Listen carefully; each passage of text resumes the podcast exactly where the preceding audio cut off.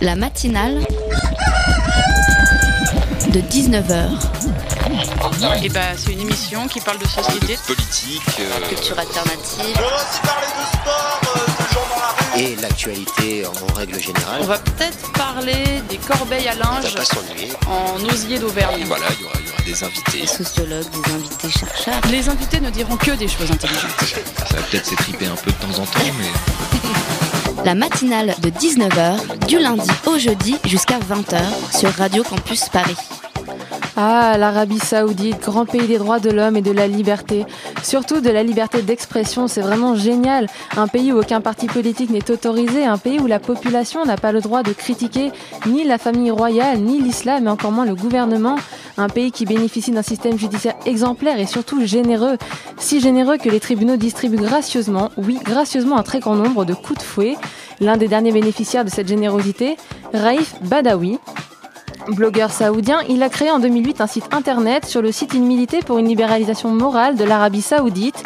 Accusé d'avoir insulté l'islam, il est emprisonné depuis 2012 et a été condamné en novembre 2014 à notamment 1000 coups de fouet. Ce jugement aurait pu être différent si son avocat, Walid Abou El-Kahir, n'était pas également emprisonné. La femme de Badawi, qui se bat depuis des mois pour la libération de son mari, a une nouvelle fois alerté les médias. Son mari risque aujourd'hui la peine de mort, motif l'apostasie. Badawi aurait renoncé publiquement à sa religion, crime en Arabie saoudite. Cette réouverture de procès marque aussi le début du règne du nouveau roi saoudien, le roi Salman. Le 9 janvier dernier, Raif Badawi a reçu les premiers coups de fouet et c'est sans complexe que certains élus saoudiens sont venus défiler le 11 janvier à Paris. On se rappelle tous cette marche républicaine dont l'un des mots d'ordre était la liberté d'expression et face à l'indifférence des gouvernements dits influents, un homme risque de mourir pour avoir exprimé une opinion. Allons, roi Salman, votre majesté, ne soyez pas, à l'instar de votre prédécesseur, discret, comme dirait une femme politique française, osez le respect des droits de l'homme. Il est 19h03 et on vous souhaite la bienvenue sur la matinale de 19h de Radio Campus Paris. La matinale de 19h, le magazine de Radio Campus Paris.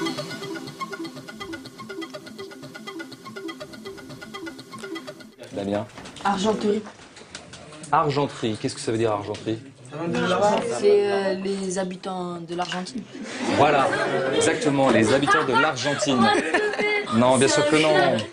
Damien, comment est-ce qu'on appelle les habitants de l'Argentine Bah, des argenteries. Mais non, mais tu le sais bien, tu regardes le foot à la télé. L'équipe d'Argentine, on dit que c'est- les joueurs, ce sont des... Footballeurs. Bien, passons. Vous venez d'entendre un extrait du film Entre les murs. Pourquoi? Parce que ce soir, nous allons vous donner une autre image du 9-3. Loin des clichés sur le fait d'être enseignant en zone d'éducation prioritaire, Mathilde Lévesque, pardon, professeure de français dans un lycée en Seine-Saint-Denis et l'auteur du livre LOL, est aussi un palindrome, journal d'une prof au bord de la crise de rire. Elle y répertorie ce qu'elle a entendu en cours comme cette belle définition du paradoxe. Selon un de ses élèves, c'est genre, je cite, je mets un short du Barça et un maillot du Real. On revient avec elle sur cet ouvrage qui cartonne. François nous emmènera le long du canal Sarre-Martin pour un reportage. En seconde partie d'émission, ce soir, nous recevons Martin Besson, président de 100A. 100A est un média associatif qui va à la rencontre des sans-abri. Le pari de ce média, lutter contre les préjugés et rendre visibles les invisibles.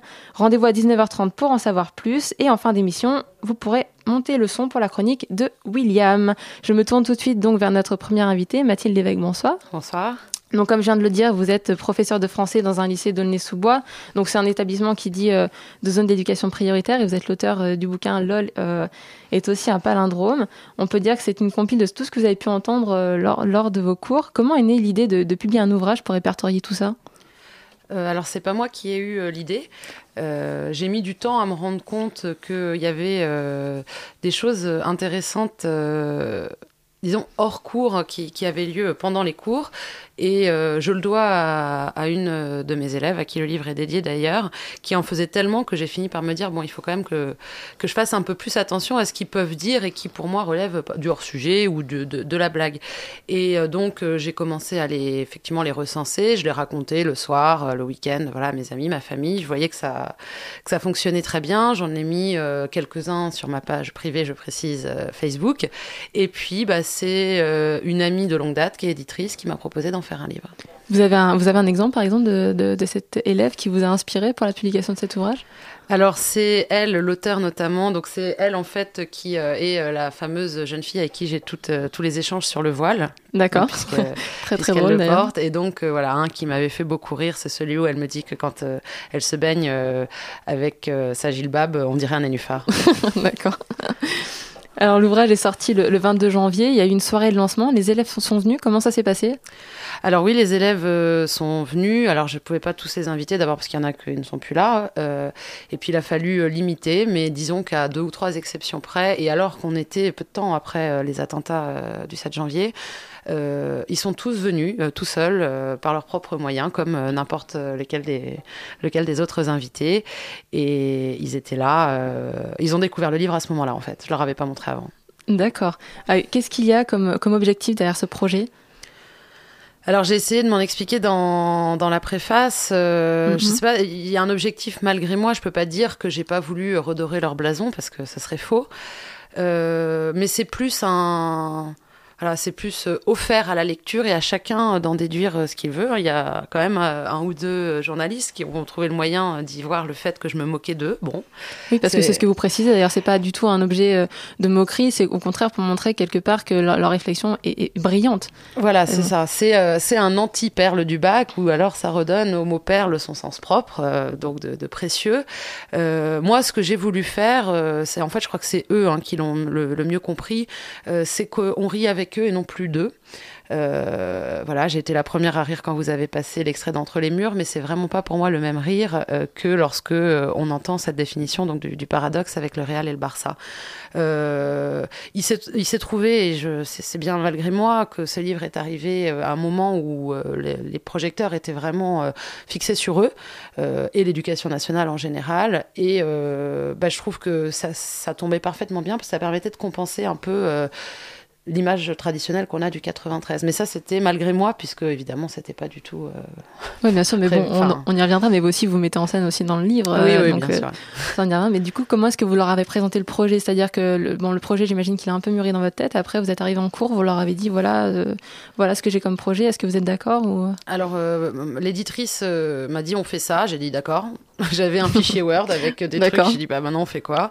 Et donc là, ça a été vraiment plusieurs mois, hein, quasiment six mois, même si maintenant la forme du livre est une évidence pour moi. Ça a été long de se mettre d'accord. Euh, c'est elle qui a eu l'idée du journal de bord, par exemple, qui est la seule chose un peu euh, factice euh, du recueil.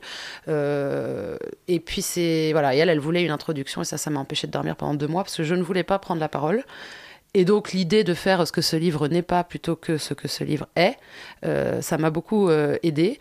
Donc les élèves, ils l'ont su globalement une fois que j'ai eu signé. Enfin, c'est-à-dire j'en avais parlé évidemment avant euh, à la hiérarchie. Et puis les élèves, je leur ai dit, je leur ai dit voilà, il y a ça et voilà ce que c'est. Ils étaient très contents, ça les a occupés pendant une semaine, puis ils ont oublié. parce qu'il y a plus de 130, on peut dire, réplique. Du coup, vous avez fait un travail sur, euh, sur plusieurs années scolaires, non? Trois, oui. Sur trois années scolaires, est-ce que vous avez pu recontacter d'anciens élèves ou est-ce qu'ils vont découvrir finalement que leur réplique euh, dit culte en, salle va se retrouver, euh, en classe, pardon, va, va se retrouver comme ça Alors, dans un livre euh, Les anciens BTS, par exemple, euh, j'ai peu de contact avec eux, mais il suffit d'un ou deux, je transmets l'information et ils font circuler. Comme c'est anonyme, parce que c'était quand même encore comme ça, que c'était le plus simple et le plus juste, euh, bah, c'est à eux de se chercher. Et du coup, ça ajoute aussi une dimension un peu ludique pour eux de, se retrouver ou de retrouver leurs camarades d'ailleurs. Il faut dire, tiens, j'étais là, j'ai rigolé à ce moment-là. Exactement. Et, et est-ce que la plupart, ils vous ont fait des retours sur le livre après l'avoir lu? Euh, alors, euh, ceux qui m'ont dit c'est drôle et tout ça, c'est pas mes élèves. D'accord. Euh, mes élèves ont dit c'est nous. eux, pour eux, c'est fidèle, c'est fidèle à ce qu'ils sont, c'est fidèle à la façon dont ça se passe en cours, et c'est et donc bah, ils sont contents de ça. Et franchement, c'est déjà pas mal. Ouais, parce qu'il y a eu quoi comme impact à la sortie de ce livre sur eux? Ils ont pas, voilà, comme vous disiez, ils ont dit ok, bah c'est nous, puis on, ça nous a occupé pendant une semaine, on passe à autre chose. Parce que vraiment, ils en parlent encore et bah, ils en parlent, mais ils sont assez, euh, ils sont assez discrets, ils sont assez euh, aussi naturels et spontanés avec les journalistes qu'ils ont pu voir. Ils sont comme ils sont dans le livre, c'est vrai. Hein, ils sont, ils sont simples. Euh, ils en font pas moins, ils en font pas plus. voilà. Et puis bah nous, alors il y en a beaucoup que j'ai encore en classe cette année, que j'avais l'an dernier, que j'ai retrouvé cette année. Bon, je leur, je les, je leur, je les informe dès qu'il y a quelque chose par message, mais du coup en cours, on n'en parle absolument pas, ou vraiment très peu. Mais comme, comme on le disait, vous avez quand même dû faire une grosse sélection parce que c'est trois ans de travail. Comment est-ce que vous, personnellement, vous avez sélectionné ces, toutes ces répliques allaient être dans le livre? Alors, euh, j'ai exclu euh, tout ce qui était trop euh, cours de français. D'accord. Voilà, parce qu'il y en a quelques-uns, mais voilà, tout ce qui était un peu private joke, qui sont euh, très de drôles, littéraire, euh, Sur voilà. Montesquieu, je crois. Montaigne, à un moment donné, il y en a une Sur Montaigne, bah, c'est la même rêvé- élève. D'accord. Voilà, c'est la même que Non, précisez pour les auditeurs, elle dit qu'elle a rêvé de Montaigne et vous lui dites euh, bon alors euh, est-ce qu'il était sympa? Elle dit non, il avait une barbe. Ah et bon euh, trois petits points, t'aimes pas ça? Elle fait bah non euh, parce qu'elle est musulmane justement. Elle dit non, c'est pas un paradoxe ou euh, je Non, elle dit c'est un paradoxe parce que j'aime pas les barbus. Voilà. Ça m'a bien fait rire aussi. Voilà, donc ça, bon, ça fait, ça, c'est un univers de référence commun à tout le monde. Donc ça, j'ai exclu. Euh, j'ai un peu limité aussi sur le très long mois d'avril euh, de poussée hormonale. Euh, et puis voilà, après, j'en ai pris. J'ai voulu que ce soit représentatif de tout, mais j'ai pas tout. ga- Enfin bon, au bout d'un moment, on se lasse aussi. euh, de 50 trucs sur le foot, 50 euh, voilà, j'ai essayé de garder les plus emblématiques et ceux qui pouvaient parler au plus grand nombre de gens possible. Oui, parce que le livre, faut préciser que bon, on peut dire que chaque chapitre est un mois de l'année scolaire, donc on a l'évolution de l'année scolaire de septembre à juin. Euh, pourquoi la, enfin, donc c'est découpé en sommaire. euh, On peut dire qu'il y a quatre grandes parties. Il y a le nombre d'élèves présents. On voit ça varie un petit peu. Il y a un moment donné, vous dites aussi, euh, ça dépend combien sont cachés derrière la porte, juste avant le bac. L'état des troupes, l'état du prof aussi. Donc vous donnez aussi vos sentiments et les événements marquants. Alors pourquoi avoir découpé comme ça finalement Alors déjà, je vous remercie de- d'en parler parce que je pense que vous êtes la première. En fait, ça c'est le truc qui fait hurler de rire mes collègues, mais sinon les autres euh, euh, ne Moi, je m'en parlent ça jamais. Très très drôle parce qu'à un moment donné, quand même, événement marquant, on apprend que soi-disant vous êtes marié avec le prof d'histoire. Ah c'est bah quand même ouais. extraordinaire. je veux dire.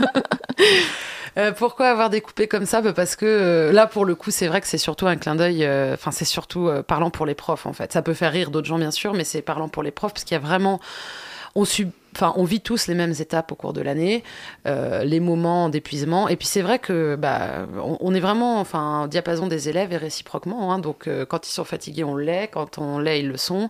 Quand on n'est pas sûr, ils le sont pas. Quand on est énervé, ils le sont. Enfin voilà, c'est un peu. euh, et puis bien sûr, enfin c'est aussi pour ça que c'est pas un manuel pédagogique, c'est que enfin vous avez vu c'est sans prétention et c'est vraiment plus pour rire sur sur. Ah bah, il n'y a pas une page où on rigole pas, quoi. C'est Ouais, tant mieux.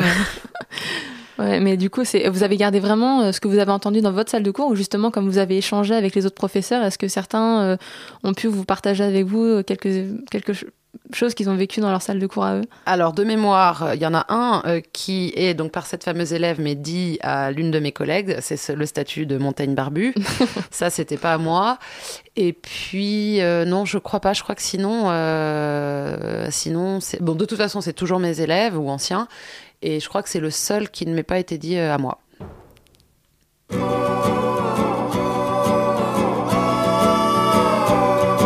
This morning I'm calling in sick to my lover jaw.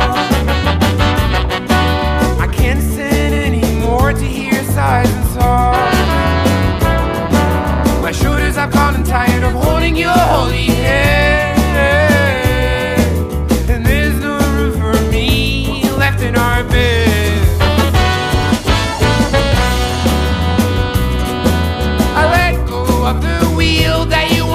Want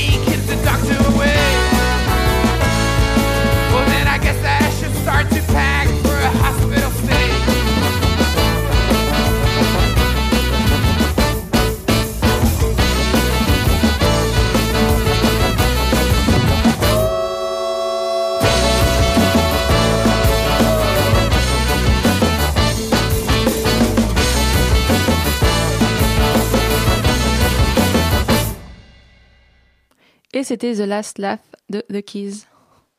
La matinale de 19h. Alors, vous êtes toujours sur la matinale de 19h de Radio Campus Paris et on est toujours en compagnie de Mathilde Lévesque pour parler de son ouvrage LOL est aussi à Palindrome. On était juste en train de dire euh, avant euh, la pause musicale que le bouquin voilà avait été euh, coupé un peu en chapitres, chaque chapitre égale un mois de l'année scolaire où on voyait un peu l'état l'état de la de, le- bah, de votre état et l'état des élèves. Donc moi j'avais juste une question voilà, le livre est quand même il est sorti le 22 janvier et depuis il fait un carton, il y a eu un premier tirage de 4000 exemplaires, il a été très vite en rupture de stock, il y a eu un second tirage. Est-ce que vous vous attendiez à autant d'engouement? Alors depuis, il y en a eu encore Il y un en a eu autre encore un autre, un ouais. autre. Oh là là. Ouais, donc là, je crois qu'on est à 17 000 de tirage. D'accord. Ce qui ne veut pas dire vente, hein, entendons-nous, mais... Mais tirage Je- quand même. Je ne sais pas, je ne comprends rien comment ça fonctionne. D'accord. Euh, oui, bah non, je m'attendais pas du tout. Euh, je crois que bah, il y, a- y y plusieurs facteurs. Il est, euh, si j'ose dire, avec beaucoup de précautions, bien tombé. Euh, hélas, donc ça c'est vrai que ça, voilà, euh, moi ce qu'on m'a beaucoup dit, c'est ah là là, ça fait du bien de rire quoi, parce qu'on a eu un mois de janvier tous un petit peu compliqué. Ouais. Et puis après, bon, bah, je pense qu'il y a un peu un effet euh, boule de neige, hein, euh, j'imagine. un peu de visibilité euh, égale un peu plus de visibilité. Et puis voilà, quoi. C'est...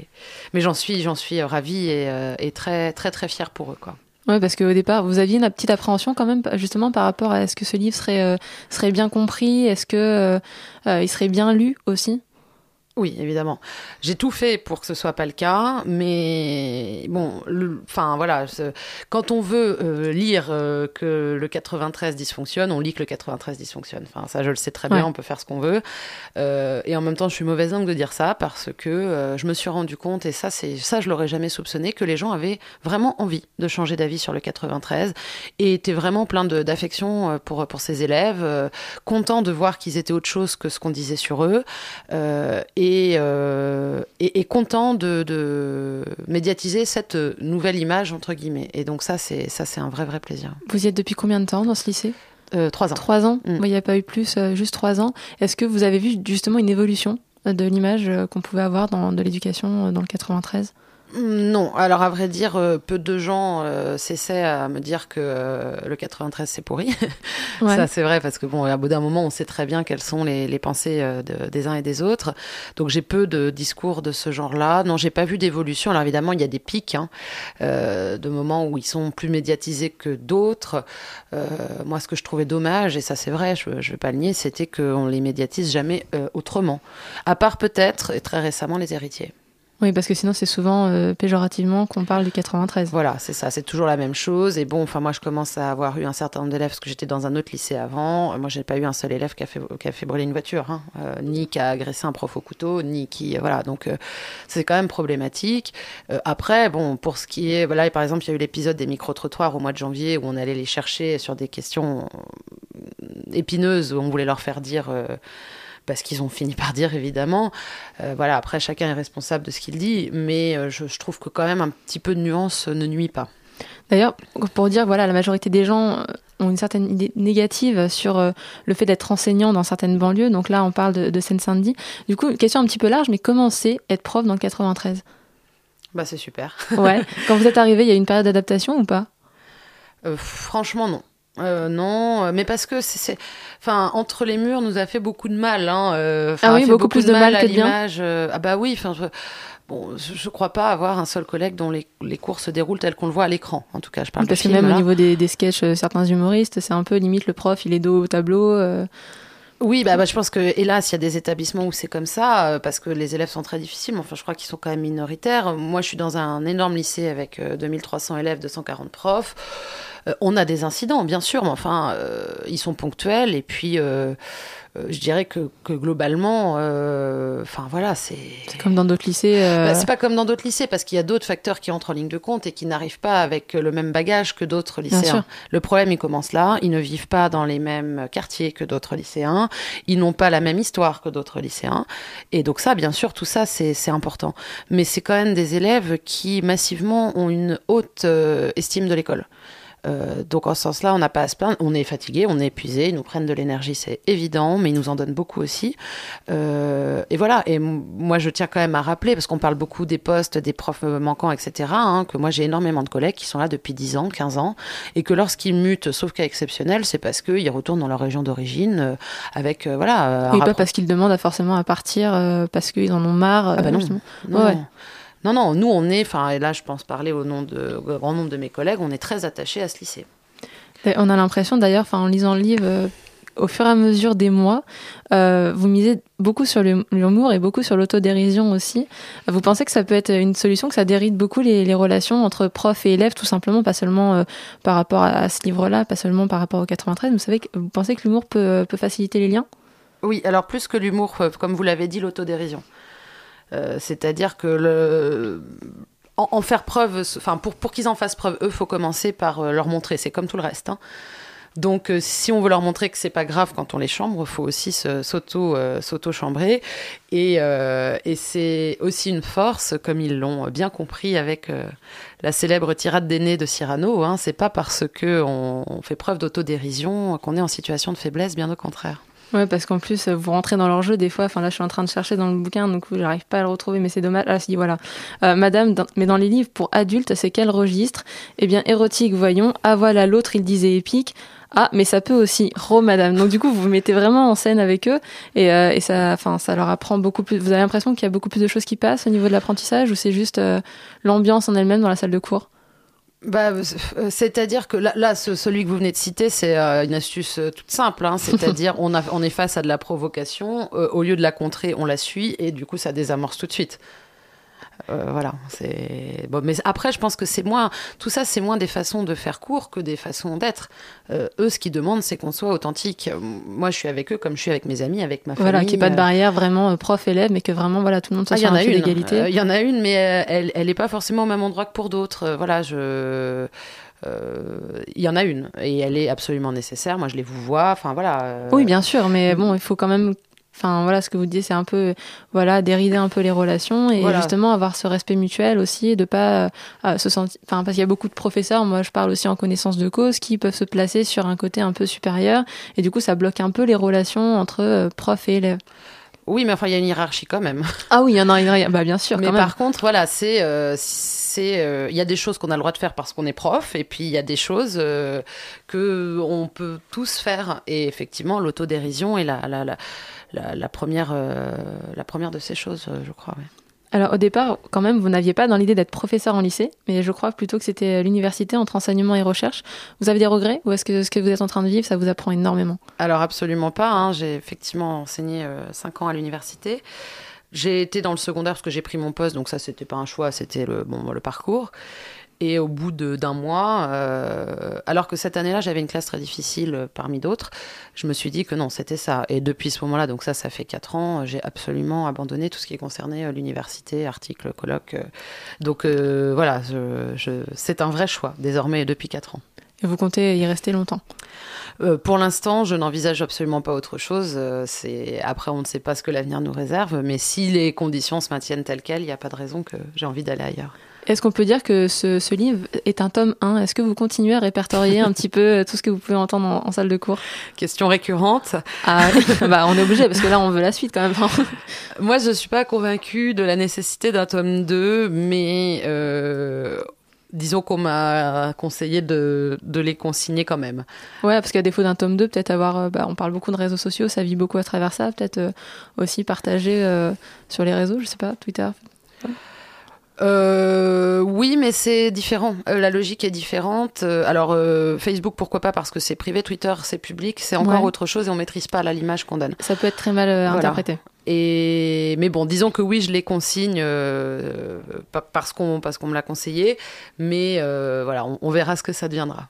Alors, il y a quand même un des élèves qui vous dit Madame, vous auriez dû être avocate ou politicienne ou chef de gang, vous serez trop embrouillée. Est-ce que vous envisagez une reconversion maintenant? Non, mais mais je trouve, euh, pour plein de raisons, je trouve que cette phrase est très juste. D'abord parce que euh, ils ont raison, et puis ensuite ça donne une belle idée de l'image qui se font de ces métiers-là. Oui, parce que bon, c'est pas forcément très, très, très doré, quoi. C'est Et ça. euh, du coup, et du coup, est-ce que ça a donné aussi euh, peut-être l'envie, je sais pas, à certains élèves de, de publier autre chose, d'avoir envie d'être un peu euh, acteur euh, de, ce- de ce qui se passe dans leur salle de cours, de, de faire des travaux pratiques, je sais pas, des ateliers ou des choses comme ça? Alors, euh, je sais pas s'il m'écoute actuellement, mais euh, un de mes élèves, Yanis, euh, passionné Bonsoir, de Yanis. euh, passionné de, de cinéma, euh, m'a tout simplement dit l'autre jour qu'il voulait absolument euh, en faire un film de ce livre. Bah, pourquoi pas? Alors voilà, et puis bon, c'est, euh, bah, je lui ai dit, ben pourquoi pas, euh, essayer. Voilà, donc euh, à part ça, euh, non, je crois pas qu'ils aient euh, d'autres projets. Bah écoutez Mathilde Lévesque, je vous remercie beaucoup d'avoir accepté notre invitation. Donc je vais rappeler le titre de votre ouvrage, pardon. LOL est aussi à Palindrome, journal d'une prof au bord de la crise de rire, on précise, au First Edition. Encore merci et à très bientôt. Merci à vous.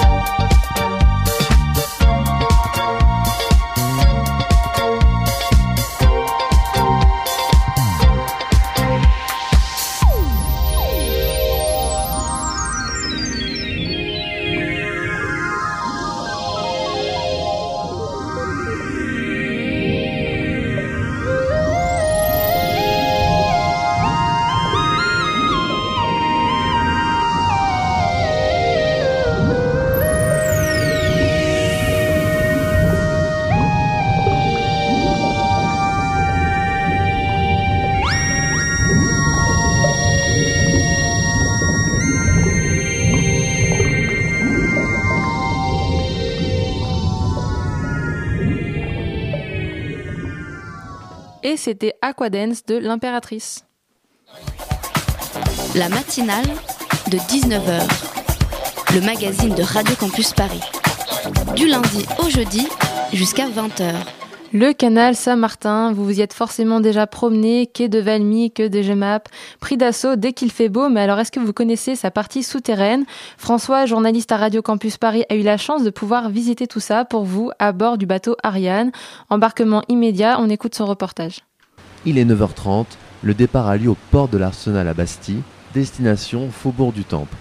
Construit par l'ingénieur Gilbert Chabrol de Volvic, impulsé par le projet de Pierre-Simon Girard pour amener l'eau potable à la capitale, et enfin accordé par Napoléon Bonaparte, le canal Saint-Martin est achevé en 1825. Jean Papoul, documentaliste et archiviste, nous invite à un voyage souterrain du canal Saint-Martin, où des secrets d'histoire sont enfouis depuis le 19e siècle. L'esprit de la révolution de juillet 1830 et de février 1848 est encore imprégné dans les murs de la crypte. Alors tout autour, vous avez une partie circulaire. En fait, c'est une crypte où il y a des ossements. Vous avez les ossements des journées, des trois journées de juillet 1830 et les ossements de février 1848.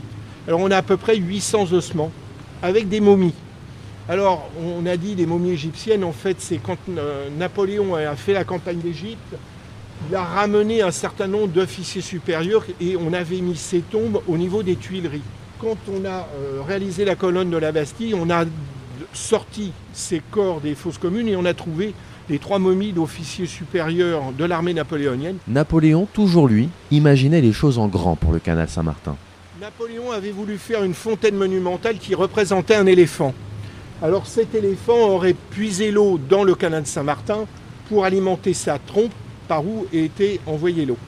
Alors on va faire une maquette à l'échelle 1 en plâtre et en bois qui va rester pendant près de 30 ans. Les rats vont rentrer dedans, vont la détruire petit à petit et un jour on va détruire cette maquette monumentale et il y a des centaines et des centaines de rats qui vont partir dans le quartier où les gens vont craindre en fait que les rats attaquent le quartier. Le canal Saint-Martin infesté de rats, c'était une réalité qui est devenue fiction. Car oui, ce lieu magique dans les entrailles parisiennes a inspiré entre autres le célèbre dessin animé Ratatouille. L'équipe américaine est venue nous voir pour demander l'autorisation. Ils ont pris les images. Et dans Ratatouille, au début du film, vous avez le rat va partir dans ce qu'ils appellent le grand collecteur. Et en fait, si vous regardez le film, vous verrez, c'est ces images-là qu'ils ont emmenées aux États-Unis pour refaire le dessin. Vous nous conseillez de regarder Ratatouille ce soir en rentrant Tout à fait. Mais il y a bien d'autres films, hein, vous allez voir. Le film avec Omar le dernier, Samba, et une séquence a été tournée sur le canal Saint-Martin, donc on a énormément de films ou de séries policières. Parce que le cadre se prête toujours une ambiance un peu glauque et autre, donc on avait beaucoup de tournages de films policiers. Quelques faisceaux de lumière au-dessus de nos têtes transpercent le canal, comme une intervention divine. Pourtant, les lieux demeurent sombres. Il faut attendre la sortie de la crypte pour retrouver la couleur du ciel. Une écluse se dresse alors sur notre chemin, nous empêchant de continuer. Mais c'est sans compter sur les écluseurs qui, travaillant nuit et jour, nous ouvrent les portes de l'écluse. Lentement, l'eau s'infiltre et surélève notre bateau.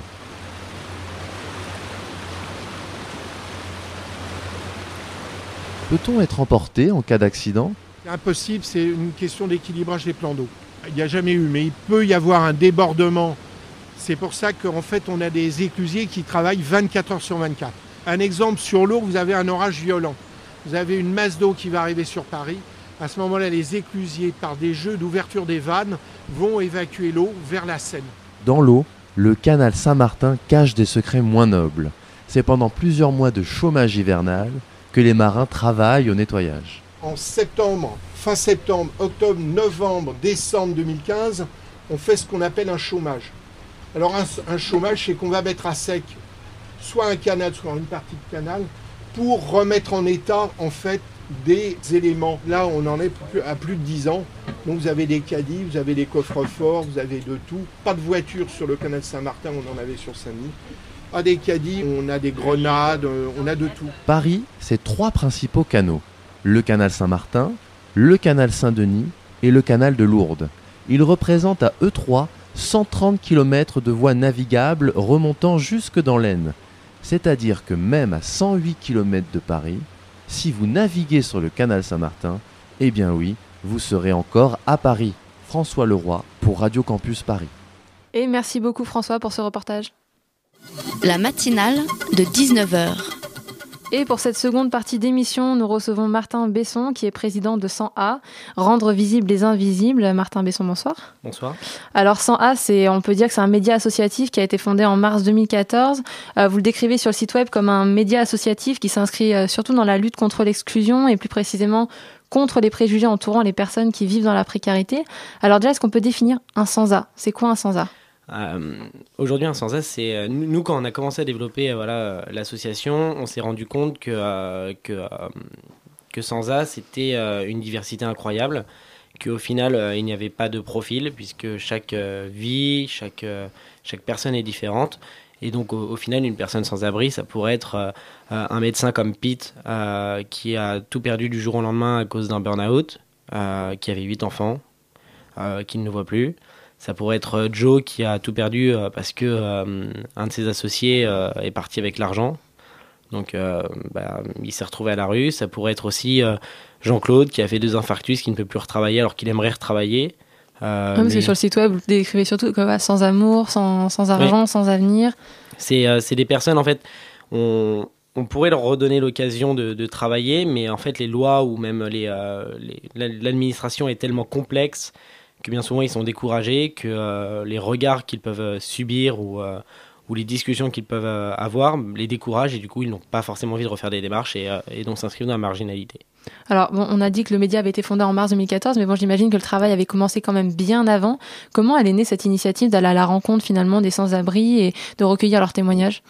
Euh, tout a commencé en août euh, 2013. Euh, vous connaissez tous Adopte un mec. Euh, Donc la, la- la plateforme est, euh, est- a vraiment bien marché. Puis ils ont- une idée euh, géniale, euh, celle de communication, une communication qui s'adressait aux jeunes. Et nous, on veut s'adresser aux jeunes aussi. Et, euh, et j'ai voulu appeler ça Adopte un sans-abri. Donc en fait, euh, créer un réseau social qui permette euh, qui permet de, euh, de référencer les personnes sans abri en fonction de leurs compétences, euh, de ce qu'ils savent faire, de ce qui leur est arrivé, de ce qu'ils aiment, de leur goût, et en fait géolo- géolocaliser sur une carte dans Paris. Et de cette manière, les Parisiens n'auront plus d'excuses pour dire Ah oui, mais j'ai peur des sans-abri, puisque leur histoire serait directement affichée dans l'application. Donc bon, c'était un peu trop difficile à, à mettre en place. Et ça Oui, parce que les sans-abri, ils sont for- pas forcément, il y en a qui restent souvent au même endroit dans le même quartier, mais ils sont rarement toujours au même endroit quand même. Exactement, et c'était aussi une question de fond, parce que développer une application, et euh, quand, on a, euh, quand on a 18 ans, ce n'est pas, les, les personnes n'ont pas vraiment confiance. Et vous pensez quand même que, par exemple, un projet crowdfunding sur une plateforme, ça aurait pu fonctionner avec un sujet comme celui-là? Ça, ça aurait été difficile, puisque euh, je ne savais pas vraiment où je mettais les pieds, du coup j'ai abandonné cette idée-là, mais le nom est venu de- est venu d'ici, donc c'est euh, j'ai raccourci pour faire adopte un sans A, et euh, de là est parti toutes les, sont parties toutes les dénominations. Euh, et puis il y a peu, on a rencontré Jean-Marc Potvin qui, qui est en train de créer cette même application pour reconnecter les personnes sans abri avec le- leur voisinage. Ça s'appelle le réseau entourage, donc on est en partenariat avec eux et on va, on va faire pas mal de choses. Et euh, donc après, bon, après avoir euh, arrêté de ce- ce- le développement de cette application et cette idée, je, me- je ne savais toujours pas ce que je pouvais faire pour les aider. Et j'ai décidé de passer une semaine dans la rue, comme une personne sans abri, donc du côté de, de Sciences Po. Mais finalement, ça a été beaucoup trop difficile, donc je ne suis resté qu'une journée. Mais j'ai compris en fait que la plus, la plus importante des choses, c'était de briser justement euh, la glace et euh, de les rendre visibles pour que les gens puissent comprendre qu'aujourd'hui, une personne qui se retrouve à la rue, eh bien demain, il y en aura beaucoup plus vu, vu la conjoncture économique et euh, les difficultés que l'on peut avoir à, trouver un emploi quand on sort d'études ou, ou tout ça. D'ailleurs, les gens ont beaucoup d'a priori, donc on le disait tout à l'heure sur les sans-abri. Comment, comment se passent les premières approches?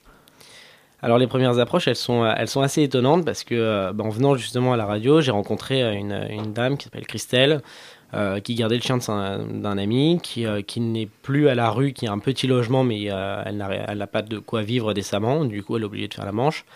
Et, puis je lui explique ce que l'on fait, on, on fu- on fume une clope, on discute, elle m'explique sa vie, je lui dis qui je suis, et, et ça, ça part de fil en aiguille, c'est des, des personnes comme tout le monde. Engager une discussion, c'est c'est difficile, mais au final, la discussion vient d'elle-même et, euh, et c'est des histoires euh, incroyables, des rencontres incroyables et, euh, et je pense que c'est ça qu'il faut garder. Et est-ce que eux sont méfiants par contre quand ils voient quelqu'un comme ça qui arrive et qui leur serre la main? Puisque j'ai vu en plus sur la vidéo de présentation carrément, on tape la bise, on arrive avec à manger, à boire, on discute, on s'installe. Est-ce qu'il n'y a pas une, une appréhension aussi de leur part?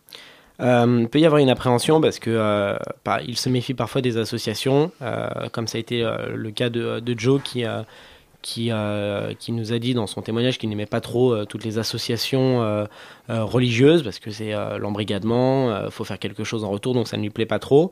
Mais quand on leur explique clairement dès le début nos intentions, ce que l'on veut faire et de quoi on veut discuter, certaines personnes peuvent se braquer, d'autres disent euh, bah, avec grand plaisir et euh, c'est à ces moments-là qu'on engage ces discussions. Oui, parce que vous, précisez aussi dans la présentation que voilà, il n'y a aucun parti politique, il n'y a aucune religion qui fait acte dans le média associatif. C'est vraiment voilà, des gens qui viennent en tant qu'individus pour aller à En la rencontre des en tant que citoyen.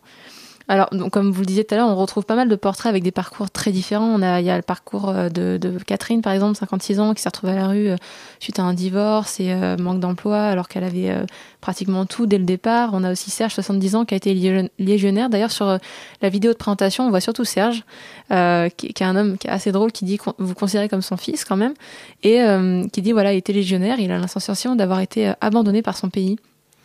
Comment Serge, vous l'avez rencontré par exemple? Bah, en fait, Serge, la, façon dont on l'a rencontré, c'est que euh, tout début de, l'association, on organisait des maraudes, donc c'est ce que certains appellent des maraudes de parole.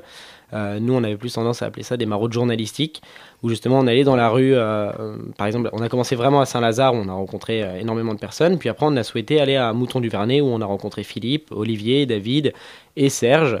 Et euh, la première fois que Serge, on l'a rencontré, il nous a dit Attendez, attendez, venez avec moi, je vais vous expliquer toute ma vie. Alors, il a commencé à expliquer toute, euh, toute sa vie. Et, euh, et ce qui était marrant, c'est qu'à chaque fois qu'une nouvelle personne venait, il la prenait à part, il faisait tout le tour du quartier, il lui expliquait sa vie. Donc, en fait, il, recommençait à chaque fois.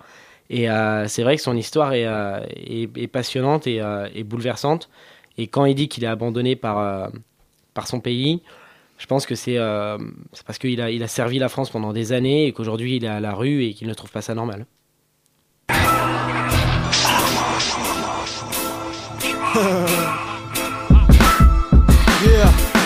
Sortez vos perfectos, portez vos serre-têtes.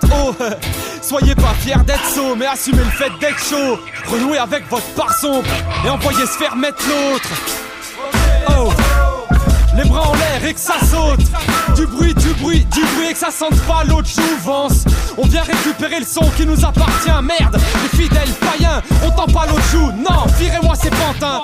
Ramenez-moi leur micro. Les uns qui racontent rien, les autres qui oublient le flow. Les trop ducs et ceux qui jouent les ancêtres. Ah oui, j'allais oublier ceux qui nous feraient presque croire qu'ils voient les arcs-en-ciel la nuit. C'est le moment d'envoyer chier votre boss. Si le temps c'est de l'argent, c'est pas lui qui vous rendra les clés de votre coffre. Non. Et que la monnaie vous gèle les doigts. N'achetez pas un casque Big by Dre pour écouter du MP3. Où sont nos allumés Nos allumettes là, mal luné. Je décoche le stylo à lunettes. Pa le rap, ça mange pas de pain. Nous, si, répétez à tue-tête ça. Looping, Julien Queuse, ça mange du pain. Coupe, drop out, ça mange du pain. Proxy 4 MC, ça mange du pain. Des points, K-O-N, ça mange du pain. Wakos Musique, ça mange du pain. J'ai dit Wakos Musique, ça mange du pain. 아! Les provinciaux, ça mange du pain. J'ai dit les provinciaux. Et voilà ce que les moralistes auront récolté. Allez les cousines, ce coup-ci on fait péter les décolletés. Je brise le culte du rappeur homophobe qui voit chaque nouvelle rencontre féminine comme un orifice de plus. Eh les filles, pardonnez-leur, ils pensent que vous en êtes toutes juste parce qu'ils sont des fils de pute. Qui veut du rap d'adomate dans sa peau? Ici J, maintenant ça te cause. J'ai rassemblé une petite équipe d'antifascistes haineux qui en ont aussi après les rappeurs égocentriques et les artistes mielleux. Antipathique, mais non, sauf si tu parles beaucoup. Là, ils diront ferme-la, juste fais-le. Looping, Julien Queuse, ça mange du pain. Scoop, drop out, ça mange du pain. Proxy 4 MC, ça mange du pain. Des points, K-O-N, ça mange du pain. Pour Orléans, Tours, ça mange du pain. Nevers, Montargis, Vierzon, ça mange du pain. Châteauroux, Paris, ça mange du pain. Nantes, Bruxelles, ça mange, ça mange du pain. Quelle bande d'espèces d'escrocs à jouer les Rick Ross dans des clips moches avec des petites connes pour prétexter un excès de testo. Ça mange pas de pain, ça mange du pain.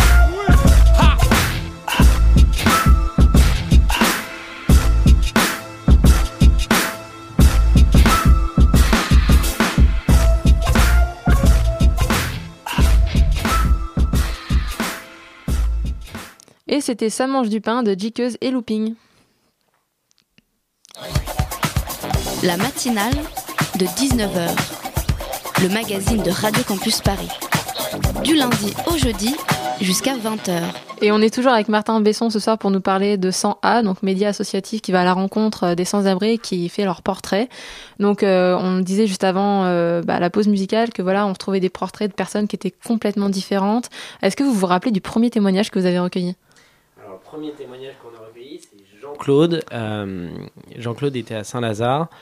Et, euh, et puis on- c'est c'est vraiment le premier, donc on est arrivé, euh, et c'était à ce moment-là d'ailleurs que j'ai rencontré Agi pour la première fois.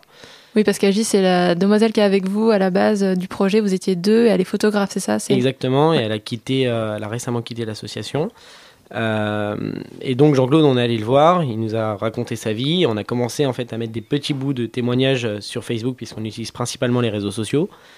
Et, euh, et euh, je me souviens que Agi a été, été bouleversée en rentrant puisque elle n'arrivait pas à entendre et à comprendre ce qui, ce qui s'était passé. D'accord. Dans- Qu'est-ce qu'elle n'arrivait pas à comprendre Bah, Finalement, c'était cette, cette rencontre avec. Non, ce parcours de vie, c'était surréaliste de savoir qu'une personne qui, qui, qui voulait travailler toute sa vie, qui a, qui a travaillé toute sa vie, euh, ne pouvait pas aujourd'hui vivre décemment parce que simplement il a eu des maladies et que euh, qu'il a eu euh, il a eu des infarctus, puisqu'il était tailleur de pierre, donc un début de cancer de poumon et il a dû tout arrêter et il pouvait plus payer le loyer. Alors bah il a fini à la rue et il n'avait pas encore sa retraite. Oui, parce que c'est vrai qu'il y a des gens quand même que, enfin, quand on lit les portraits, il y a des gens qui se retrouvés à la rue alors qu'initialement ils avaient quand même euh, construit, enfin, ils avaient un logement, ils avaient un travail et du jour au lendemain, euh, ça, ça, ça arrivait. Donc ça peut arriver vraiment à n'importe qui, en fait. Dans les rencontres à part, peut-être euh, le petit jeune, je crois que c'est Yves, qui a 23 ans, qui lui est un peu, vous l'appelez le révolté, je crois, sur le, sur le site web, où, bon, on va pas dire qu'il a choisi la rue, mais il est vraiment dans, dans l'anti-système aussi. C'était, c'était, c'est- ça vous a apporté quoi aussi ce témoignage de dire que voilà, finalement, il y avait, il y avait un jeune qui était là, qui a quelques années de plus que vous à peine, et qui est Bah, dans la rue? bah, en fait, ce qui, est, euh, ce qui est assez marrant, c'est que Yves, on l'a rencontré en décembre euh, 2013. Et euh, quand on l'a rencontré, c'est Oh, la sécurité sociale, j'en veux pas, je, je veux rien de l'État, je veux rien de la société, je me débrouille tout seul. Et, euh, et puis on l'a revu il y a pas longtemps, on a refait son témoignage à nouveau parce que euh, j'ai absolument pas les compétences d'écriture pour faire les portraits, donc c'est les rédacteurs et journalistes qui, euh, qui s'en occupent. Et euh, il nous dit bon bah cette fois j'ai eu des problèmes de santé donc euh, il a fallu que je refasse mes papiers et, en fait il est en train je pense qu'il est en train de prendre conscience que sa révolte qu'il avait auparavant euh, contre la société parce qu'il avait été brimé est en train de s'effacer qu'il est en train de prendre conscience voilà qu'il faut qu'il aille de l'avant et que mine de rien la société est quand même pas mal utile pour pour se développer et vivre correctement. Alors, une fois les, témoignages recueillis, vous faites donc des vidéos, on a des sons aussi, des bandes sons qui passent sur le site web, avec les portraits écrits également. Est-ce que vous retournez les voir après pour leur montrer est-ce que le résultat ou pas? Alors euh, récemment, on est, euh, on est revenu voir Jean-Marc, euh, on lui a relu le témoignage. Et donc, on essaye de, s'assurer voilà, qu'il qu'il le lise. Bon, c'est pas possible pour tout le monde parce que certains ne sont plus là, d'autres sont à des kilomètres. Et Jean-Marc, lui, a trouvé le portrait très bon, très bien écrit. Ils peuvent changer si jamais ils lisent une petite phrase, euh, voilà, ils ont changé d'avis ou n'importe. Bah justement, en fait, c'est avant la publication, on essaye de retourner les voir avec le portrait, et s'il y a quelque chose qui ne leur, qui ne leur convient pas, par exemple euh, la localisation, enfin où ils sont, euh, si on met leur vrai nom ou des, des éléments trop personnels qu'ils auraient oublié de nous signifier, bah on essaye de le, on, on le supprime pour eux quoi. C'est-à-dire qu'on on se considère comme porte-parole au niveau des, des portraits parce que simplement c'est eux ont accepté de nous délivrer leur vie. Euh, le moindre euh, des respects serait justement de, bah, de respecter ces témoignages et, et- et leurs paroles. Et euh, est-ce que ça se passe toujours bien, quand même? Alors ça, ça dépend, euh, parce que comme vous le savez, il y a plusieurs facteurs dans la rue qui font qu'il peut y avoir de l'agressivité, les dépressions, les maladies psychiatriques, psychiques, l'alcool et, et les drogues, mais bien souvent ça se passe, ça se passe très bien. Euh, il y a seulement quelques fois où la personne peut être fatiguée après une journée euh, parce qu'elle est restée, elle est restée debout avec son chien euh, pour faire la manche et que quand on va la voir, ben, elle n'a pas envie de nous parler. Du coup, elle nous renvoie un peu sèchement parce que au final, elle n'a pas grand chose à perdre. Elle n'a pas vraiment d'attache, ce qui est compréhensible. Et n'importe qui peut vous rejoindre Enfin, comment on fait si, par exemple, on veut travailler avec vous sur ces projets? Alors, si on veut travailler avec nous, c'est simple, c'est euh, d'utiliser le formulaire de contact ou, euh, ou la page nous rejoindre euh, sur, sur Sansa, sur sans Sansa.org. sans-a.org exactement. Ou alors vous pouvez nous envoyer un, un message sur la page Facebook, donc sans A, et sur Twitter, sans SANS underscore underscore A. Et j'ai pu voir aussi sur le site internet qu'il y avait un, des membres de l'équipe, donc sûrement euh, un des journalistes rédacteurs, qui était parti à Calais à la rencontre des migrants. Est-ce qu'il y a cette volonté aussi sur le long terme d'élargir un peu, euh, d'aller, euh, enfin parce que là c'est notamment Paris, est-ce qu'il y a cette volonté aussi d'étendre un peu le mouvement de 100A Alors justement, c'est prévu, on est en train de lancer Sansa à Lille, donc avec Claire Duhamel et Mehdi Drissi, donc Mehdi qui a remporté le Golden Blog Award, il me semble, et donc Claire qui est étudiante à l'ESJ euh, l'ESJ Lille, et euh, ils vont réaliser des portraits et, euh, et aussi des reportages et des enquêtes sur la précarité, puisque euh, on veut aussi informer sur, sur tout ça. Nous allons également nous développer sûrement à Lyon, Montréal. C'est en train, c'est, en train de, en train de se faire et on espère le, le lancer d'ici la fin de l'année. Et, euh, et on essaye voilà, de, de se lancer vraiment sur un média qui concerne exclusivement la précarité, euh, parce qu'on trouve qu'on n'en parle pas assez justement. D'accord. Eh bien, Martin Besson, merci d'être venu nous voir à la matinale de 19h de Radio Campus Paris. Merci à vous. Donc, je rappelle que vous êtes président de 100A et que l'on peut retrouver euh, toutes les infos sur le site web 100-a.org. La matinale de 19h. Et tout de suite, nous recevons euh, William pour sa chronique musique. Et ce soir, ce sera du punk. Salut William, est-ce que tu as passé un bon week-end? Week-end un peu difficile. Ah oui Euh, je vais vous raconter. Ah, dis-nous tout. Alors, euh, dimanche 14h, j'émerge avec une des plus grandes gueules de bois de l'histoire de l'humanité. Pourtant, je croyais déjà avoir fait mes preuves dans ce domaine, mais là, euh, je me suis surpassé. Alors, j'ai 27 ans et crétinement, j'en tire une certaine fierté. Je me considère prétentieusement comme un non-héros des temps modernes, un ivrogne 2.0. En fait, le but, en fait, c'est de jamais s'arrêter. C'est continuer de célébrer le, le non-sens de nos vies en picolant et en dansant dans les appartements parisiens, insouciants, complètement pétés, mais heureux. Comme, euh, comme le disait magnifiquement bien Michael Youn, on ne sera jamais des vieux parce qu'on est des jeunes. Alors sans s'en rendre compte, cette petite phrase a priori simple et naïve résume parfaitement le dilemme de notre génération coincée entre post-adolescence et âge adulte. Bref, sur ces puériles considérations de comptoir, j'ai besoin de musique qui tâche. Revenons donc à mes premiers amours de jeunesse, le punk, du punk basique, aussi brutal et jouissif qu'un saut élastique copulatoire. Alors un saut élastique copulatoire, c'est très simple, c'est baiser et sauter élastique en même temps. Mhm. C'est ressentir encore plus la, la petite mort. Enfin, J'adorerais faire ça. Et si en plus on peut me balancer un classique du punk rock comme l'orgasme samedique des Buzzcocks, alors là c'est le panard absolu. Well, you tried it just for once, found it alright for kicks. But now you find out that it's a habit that sticks and you're an orgasm addict. You're an orgasm addict. Sneaking in the back door with dirty magazines. So your mother wants to know what all the stains on the jeans. And you're an orgasm addict. You're an orgasm addict. Uh huh. Uh huh.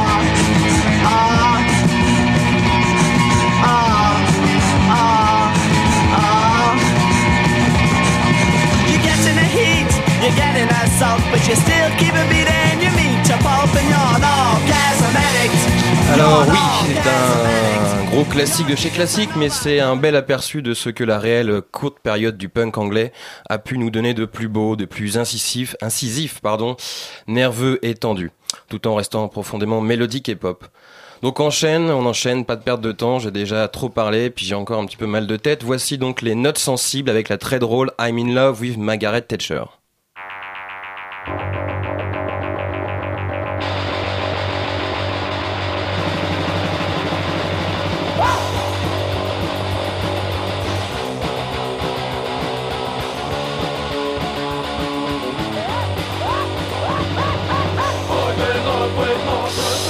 Alors, voici l'exemple d'un groupe euh, plus obscur qui, dans cette période faste de la fin des années 70, a existé intensément dans l'ombre de groupes plus prospères. Prospères, excusez-moi. Mais le punk donnait sa chance à tout le monde, et c'est ça qui était cool. Donc je commence doucement à aller mieux, terminons cette joyeuse chronique faite à l'arrache avec le groupe Snatch et leur chanson All I Want, une sorte de mix étrange entre Jerry Lee Lewis et des nichons sous en fête.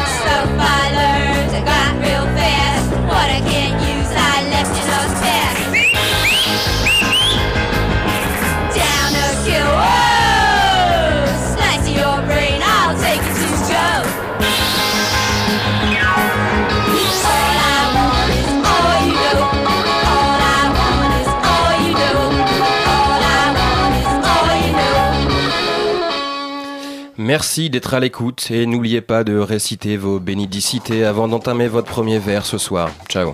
Et malheureusement, la matinale de 19h est terminée pour ce soir. Merci à nos éditeurs, merci à nos invités Mathilde Évêque et Martin Besson. Merci à Ronnie qui était à la réalisation de ce soir, à François pour son reportage, à William pour sa super chronique punk et bien sûr à Elsa à la coordination. Et dans un instant, vous allez retrouver l'émission Pièces détachées.